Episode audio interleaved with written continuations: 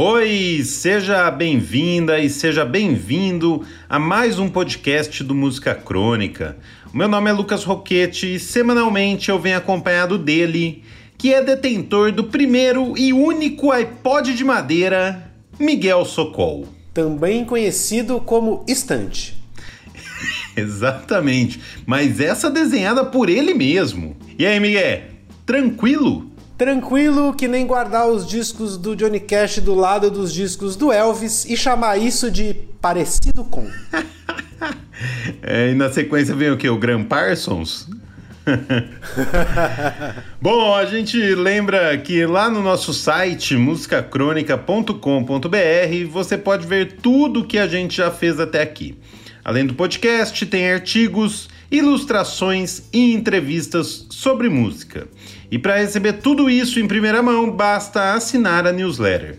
Ela é de graça e chega a cada duas semanas. Aproveita para seguir as nossas redes sociais também. O Instagram é música.crônica e o Twitter é crônicamúsica. E quando a gente chegar a 88 seguidores, o Lucas vai postar uma selfie sensual. Ah, então já foi, porque já passamos dos 88 seguidores, estamos próximo dos 100, 100 seguidores. Ô, louco! E para esquecer essa imagem que invadiu a minha cabeça, vamos ao assunto desse episódio: os 50 anos do All Things Must Pass. Clássico absoluto da carreira do George Harrison, do rock, da música da humanidade e tema de podcast que não sabe brincar, mas desce pro parquinho mesmo assim.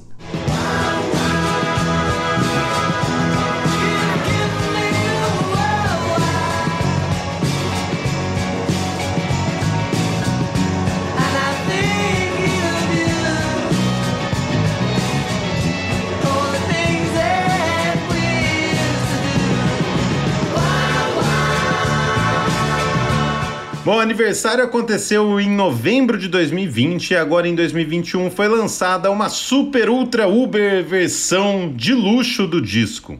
Na verdade, dá para escolher a versão chique que você quiser. A mais completa delas, a Uber Edition, custa a bagatela de 860 libras. Vem numa caixa de madeira com 8 vinis, 5 CDs, um disco de áudio em Blu-ray, um livro organizado pela viúva do George e o item que o Miguel vai correr atrás, um marcador de página feito do carvalho do jardim da casa do George. Malditos, todos malditos, vão arder no mármore do inferno. para tirar até o último centavo. Segundo Danny Harrison, filho do George, abre aspas. Desde o ano passado, meu querido amigo Paul Hicks e eu mergulhamos em uma montanha de fitas para recuperar e apresentar este novo material remixado e a versão estendida do álbum que agora você pode ver e escutar. Fecha aspas. Não sem antes ir à falência, né? É, exatamente, para ver tudo mesmo, se, se converter essas 860 libras aí em reais, nossa, pra, nem dividindo em 20 vezes vai gastar os olhos da cara e ainda vai ficar devendo o olho. É. E ele disse mais. Trazer uma melhor qualidade sonora para este disco sempre foi um dos desejos do meu pai e é algo que nós trabalhávamos juntos antes dele falecer em 2001. Agora, 20 anos depois, com o auxílio de novas tecnologias e o exaustivo trabalho do Paul Hicks, nós realizamos esse desejo e trazemos esse lançamento muito especial pelo 50 aniversário de talvez uma das melhores peças de arte do meu pai. Fecha aspas, e aí é com certeza, né? Não é talvez. Apesar de todo o trabalho do Dani com o engenheiro de som, trabalho esse que será absolutamente recompensado vendendo uma unidade, aqui a gente aproveita o lançamento da versão emperequetada para falar da versão original do disco as gravações dele e todas as histórias por trás do All Things Must Pass. Começou!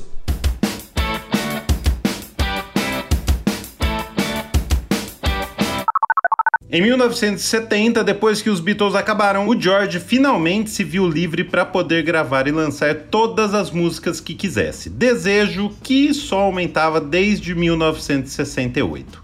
É para lá que a gente volta agora. Depois de gravar o álbum branco com os Beatles, o George foi para Woodstock encontrar com Bob Dylan e a The Band, que estavam morando e gravando por lá. Nesse tempo, ele passou a compor mais do que nunca e se tornou um dos poucos parceiros de composição do Dylan. Um dos únicos, né? Porque o Dylan não compunha com ninguém, era ele. Tem poucos. É, não, nessa época aí, nessa época ele abriu um pouco. É, ele, ele compôs com os caras, com os caras da The Band, né? Dois deles. Então, com, as caras da, com os caras da The Band, mas assim, fora do, do universo dele, não, não tinha muita parceria, não. Quando o George voltou para o estúdio com os Beatles e mostrou algumas das suas composições para a banda, o John e o Paul rejeitaram a maioria delas. Uma das ignoradas, por exemplo, é a que dá nome ao seu disco All Things Must Pass.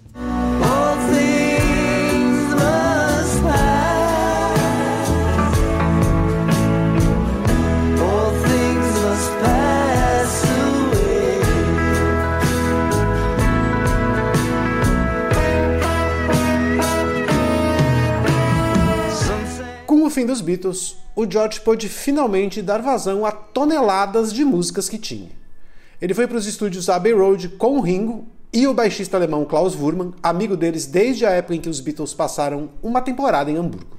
Segundo o Klaus, abre aspas, naquela primeira sessão gravamos umas 30 músicas. Eu não tinha ideia de quantas músicas ele tinha. Foi fantástico. Estávamos apenas nos divertindo com o que o George estava tocando. Fecha aspas.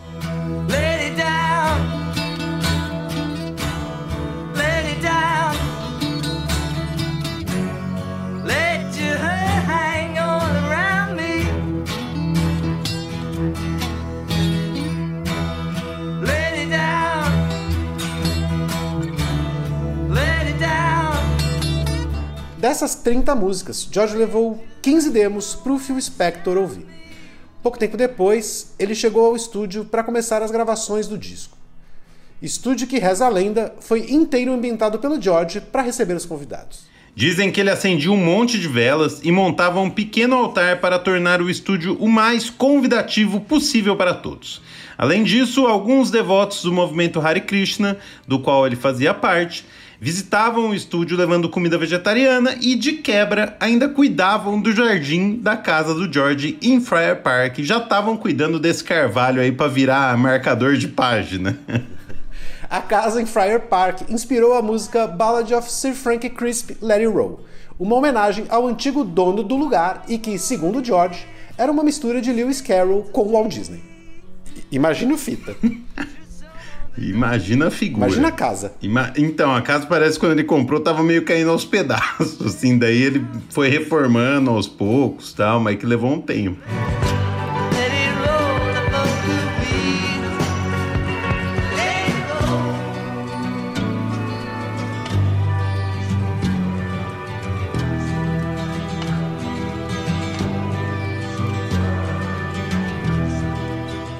Além da música, a foto que virou a capa do disco foi tirada no jardim da casa do George. Para quem não conhece ou não lembra, é o George sentado numa cadeira com quatro gnomos em volta dele.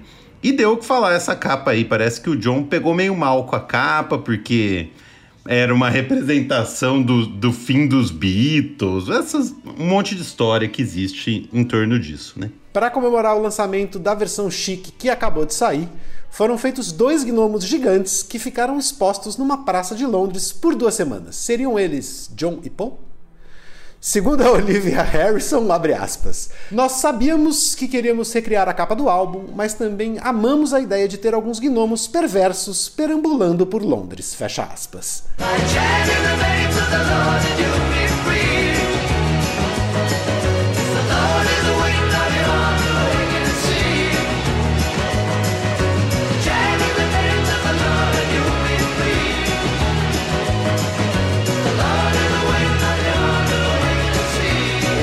Voltando ao estúdio, além do produtor Phil Spector, do Ringo Starr e do baixista Klaus Vormann, as sessões tiveram muitos outros músicos convidados, como o Billy Preston, o Peter Frampton, alguns membros do Badfinger, o Phil Collins e o Eric Clapton, que já disse que parecia que tinha uma centena de músicos martelando seus instrumentos como loucos naquela época. Essa era a sensação do Clapton. Segundo o engenheiro de som John Leck, abre aspas, Phil dizia às pessoas o que tocar e organizava o que estava acontecendo. Ele parava um músico e o alertava sobre o que estava tocando. Você mudou as notas do piano? Todos o respeitavam. E George tinha a palavra final, fecha aspas. E sobre o Phil Spector, o baixista Klaus Forman disse o seguinte, abre aspas: Todo mundo diz que o Phil era louco, mas ele não era louco de jeito nenhum. Ele era muito fácil de trabalhar.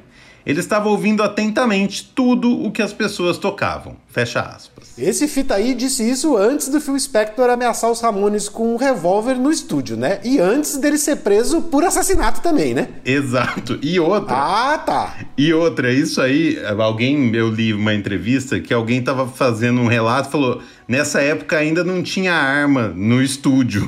É tipo, é, era um outro Phil Spector, né? Ele também não tinha sido preso por assassinato. Ele foi preso, condenado por assassinato. Exatamente. Então, discordamos do nosso amigo Klaus. É, o nosso amigo Klaus vai perdoar a gente, mas o cara é um puta biruta. Perigoso. Perigosíssimo. Era, né? Já era. Já o filho do George, Danny, disse o seguinte, abre aspas. Meu pai havia pensado nisso por muito tempo e era paciente nos Beatles e paciente como pessoa. Quando chegou a hora de entrar em ação, ele sabia exatamente o que estava fazendo. Ele não estava entrando para mostrar a um produtor o que estava fazendo. Ele estava pronto. Fecha aspas. Tanto que no disco, o Phil Spector não termina o disco, ele não, não produz todas as músicas do, do disco. O George faz muitas mudanças também enquanto o Phil Spector tá fora. Então é um trabalho dos dois, assim. Tem umas coisas que são bem Phil Spector, mas o, o George realmente estava fazendo tudo. É. Mexeu bastante. Bom, a gente já continua falando sobre o All Things Must Pass. Agora é hora de dar uma passada no condomínio administrado por Chuck Hipólito, o gnomo do próprio edifício. Chama o síndico. O Phil Spector do condomínio edifício é Piacás. Fala, Chuck. Fala, bicho. Fala, Miguel. Muitos discos fazendo 50 anos esse, esse ano, né, cara? Tem até aquela série que tá passando na Apple One ali, 1971. Eu tô no episódio 8 já. Caralho, essa série tá valendo a pena, hein, cara? É, assinei a Apple aí só pra, só pra assistir essa série e ver o documentário também do Mark Ronson. Parece que é muito bom. Aí vou ver o que eu faço depois. All Things Must Pass tá aí, né, cara? Nos discos. Cara, teve uma época que eu tava com o coração partido. Tinha terminado aí com uma uma namorada que eu tive, que o bicho sabe quem é, né, bicho? E aí, depois de um ano, me deu uma bad, cara, da separação, assim, sabe? E aí eu tava naquele. com aquele coração quebrado, assim, nessa época o Lucas Melim, meu parceiro da Hit Rock Billy Pops, baterista, né, meu sócio, é, ficava aqui em casa vendo meu, minha angústia, meu sofrimento e tocando no violão All Things Must Pass, do George Harrison. E eu falava, porra, cara, para com isso, né? Deixa eu sofrer aqui.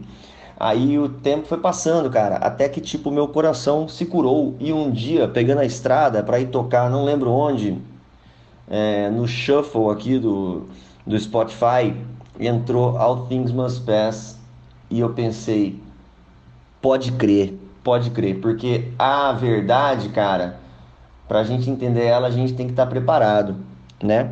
E nessa ocasião, ela demorou para amadurecer dentro de mim e quando eu ouvi a música, eu falei: "Pode crer, discão, hein? Puta que, desculpa o palavreado. Cara, estamos vendo de substituir as, as fechaduras aqui da, do prédio por fechaduras magnéticas. Acho, acho que chegou o momento de fazer isso, cara. E eu preciso agora finalmente aprovar o orçamento, aprovar não, né? Assinar aqui para começar a obra logo do, das colunas de concreto. Então, estamos andando. Um grande abraço para vocês. Eu vou dar um play no George Harrison aqui, porque merece. Cara, sem contar com o documentário, hein? Documentário do George Harrison aí, Living in the Material World. Cara, ó, tá valendo muito a pena. Quem não conhece esse documentário é um dos melhores documentários da história dos documentários, do, da história dos documentários de rock dos documentários, cara. Grande abraço para vocês e boa tarde aí. Esse documentário é foda mesmo, né? Martin Scorsese. Sim, quase três horas, três horas e tanto de documentário, mas é foda mesmo. Muito foda. E que chega aquele momento que a ficha cai e você fala, pode crer. Entendeu, Miguel? Adorei o desfecho da história do Chuck contada com detalhes, cria-se suspense, chega no desfecho. Imagina, tipo, desfecho lá Star Wars tal. O Yoda vira pro Luke e fala: Crer pode. Crer pode. pode. É isso. é, tá certo, Chuck. Discão mesmo. E quando tá com o coração partido é meio ruim ouvir, né? Ele é meio triste também pra ouvir com o coração partido. Recapitulando, em 1970, logo depois do fim dos Beatles, George Harrison foi para o estúdio gravar as músicas que ele acumulou ao longo dos anos e convocou músicos como Eric Clapton, Billy Preston, Peter Frampton, Ringo Starr, entre outros, para tocar com ele. Assim, no fim de 1970, o álbum triplo All Things Must Pass foi lançado. Um disco triplo no mesmo ano do fim da banda. Por aí dá para imaginar o quanto o John e o Paul regulavam, né? Sim, eu acho que é dos primeiros discos triplo da história, sim. É, não, não tinha, ninguém lançava disco triplo, triplo. Óbvio que ninguém lançava disco triplo, né? Um disco triplo, ninguém lança até hoje um disco triplo. É muita coisa, muita coisa. Só o Prince, aí é. Ou, ou quando os caras que inventaram, o Flame Nips que inventou os quatro lá, que tocava o Smashing Pump, sei lá como quem era. O Smashing Pumpkins é triplo mesmo, né? O Flame Lips não, é, é tipo o mesmo disco que para você ouvir num estéreo ao mesmo tempo. É. Ah, é, você tinha que tocar quatro CDs. Que já era difícil quando o CD existia, né? De fato, né? Imagina. Pouco antes do disco sair, o George lançou a música My Sweet Lord como single. Ela foi primeiro lugar das paradas no mundo inteiro e se tornou o primeiro hit de um Beatle fora da banda. Isso que nesse ano o Paul e o John lançaram o disco também, né? Então, ó, ó o poder.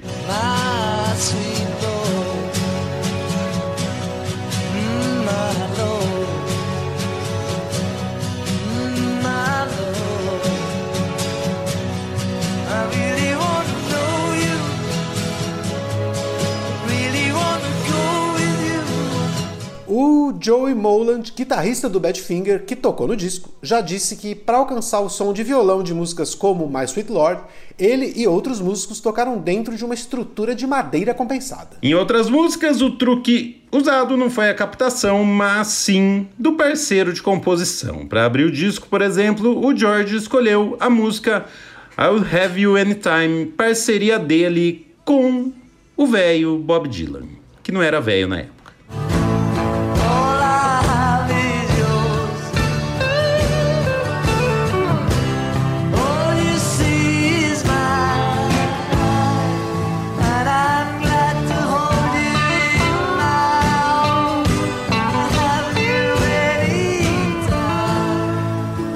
Mas essa não é a única que tem o Dylan como compositor. Na versão original do disco de 1970, o George fez uma versão de If Not For You.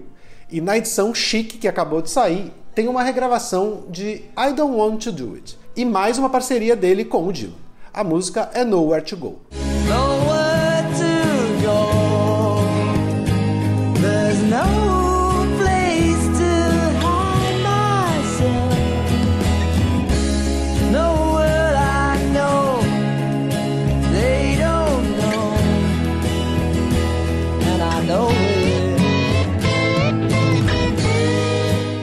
A influência do Dylan no som do George não parou por aí. Para a música Apple Scruffs, sua homenagem para as fãs dos Beatles, da onde você acha que veio a inspiração para usar essa gaita e esse violão?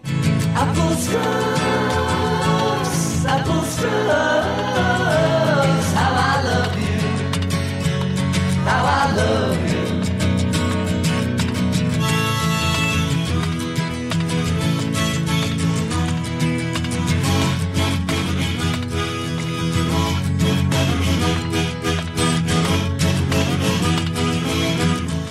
O fim dos Beatles também inspirou George, que escreveu Run of the Mill logo após as tretadas sessões da banda no início de 1969.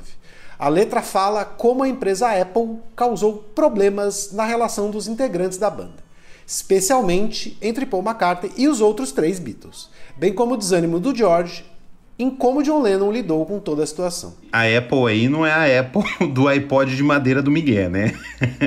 era uma gravadora, né? Os Beatles resolveram ter uma gravadora. O Badfinger, aliás, era das bandas da gravadora dos Beatles.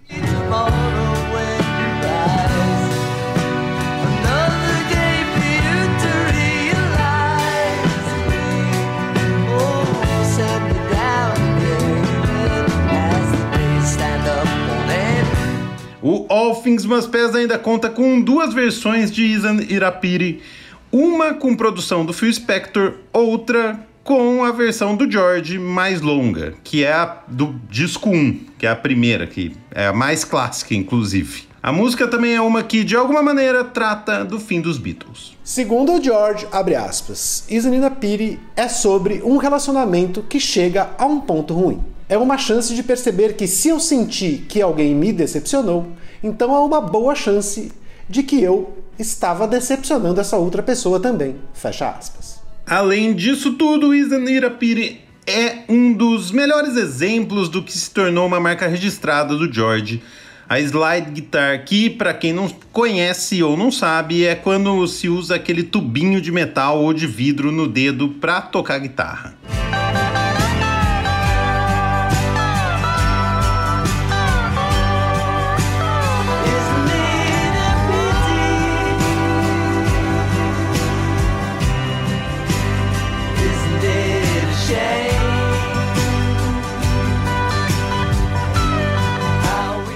Sobre a relação do fim dos Beatles com o disco, o George já disse o seguinte, aspas, Essa foi a grande vantagem sobre a separação dos Beatles. Eu pude sair e fazer o meu próprio disco. E também poder gravar com todas essas pessoas novas, o que foi como uma rajada de ar fresco, fecha aspas. Pois é, descasso, né? É, na versão original, que é o disco triplo, o terceiro disco eu acho mais chato, que aquele de James deles lá, que no estúdio tal. E daí agora. É, mas os outros dois são espetaculares, né? É, os, o disco, os três são, né? Mas assim, eu acho uh, os dois primeiros são as canções do George mais legais, assim. Ah, sim, é, o disco tem, tem de tudo, né? E ainda assim ele é muito foda, ele é muito longo, ele é muito foda, mas assim, você transformar esse disco triplo num disco simples, tipo escolher lá 10, 12 músicas, é. Difícil, hein? Acho que é candidato a melhor disco solo de um Beatle depois da banda. É, não, é espetacular. E a versão nova, essa é o contrário, né? Porque foram enfiando coisa, daí tem o take 45 de não sei o que lá, tem, sei lá, 800 músicas lá. E, mas pelo menos tem algumas inéditas, assim. Essa com o Dylan aí, Nowhere to Go é, é uma das que estavam lá gravada tal. E tem umas que é cover que ele gravou, daí tem de tudo, né? Caçaram até achar. Ah, eles botaram até lasca do nariz do gnomo que tava na foto para vender por 6 mil libras. Lá pro inferno. Exatamente. Mas o All Things Must Pass é um absurdo mesmo. Descasso, clássico, 50 anos, tá aí. Por isso mesmo Hoje não tem playlist. É para ouvir todas as versões possíveis e imagináveis do All Things Must Pass para comemorar os 50 anos com gosto. A gente agradece ao nosso síndico Chuck Hipólito, às artistas Daniele Lima e Nathalie Leonello, ao nosso editor Vinícius Borges e ao Cafeine Boy pela vinheta alcançada. Esse episódio fica por aqui e semana que vem a gente volta com mais música crônica. Até lá, tchau!